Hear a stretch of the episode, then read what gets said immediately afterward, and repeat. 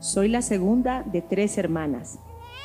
Mi papá era un agricultor alcohólico de 29 años y mi mamá un adolescente de 16. Eso sí, casados por lo civil y por la iglesia. Las tres generaciones de mujeres que me anteceden en mi familia materna nunca fueron a la escuela y todas se casaron antes de los 19 años. A causa de la guerra civil en El Salvador, mi familia se desplazó a la capital, San Salvador, cuando yo tenía como dos años. Mi mamá me cuenta que de niña le lloraba a mi abuela y le decía, mamá, póngame a la escuela, póngame a la escuela. Y mi abuela, bien brava, le señalaba la piedra de moler y le decía que esa era su escuela. Hmm. Aun con todos los años que tiene mi mamá ahora, los ojitos se le ponen bien aguados cuando habla del tema.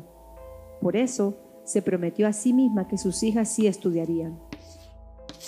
Desde siempre, siempre vi que la única que trabajaba en la casa era mi mamá.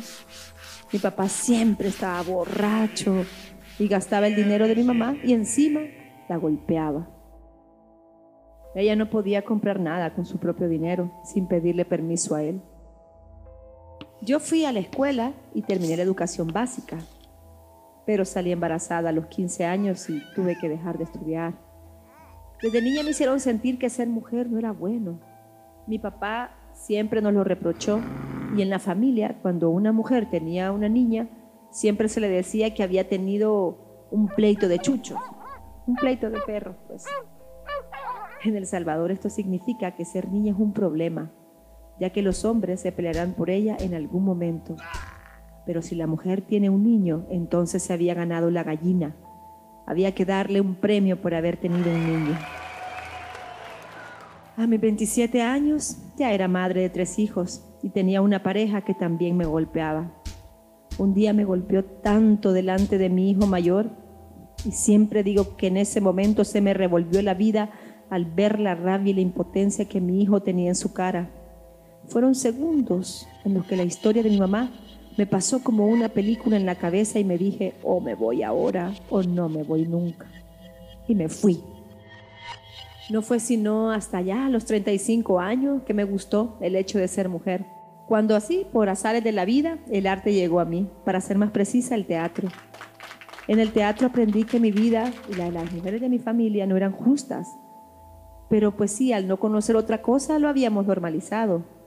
Entonces yo me dije, voy a disfrutar ser mujer, voy a disfrutar mi sexualidad. Aprendí que lo más importante es cómo me veo a mí misma y el amor propio, que hasta ese momento empezaba a conocer. Reí, lloré, soñé, me transformé en lo que quise. Fue en el teatro en donde escuché la palabra feminismo.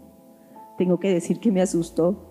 Era tan revolucionaria como el arte, yo había empezado a vivir mi vida sin saber todavía que eso era feminismo. No soy conocedora de las corrientes feministas, ni siquiera sé si hay corrientes o si solo es una. Lo que sí sé es que cuando logras revelarte ante algo como mujer, cuando empezás a desmontar aprendizajes, las generaciones que te sucedan tendrán más oportunidades y eso es bueno para el mundo. Ahora tengo 41 años y trabajo con otras mujeres de comunidades dando talleres y es mm, lo más enriquecedor.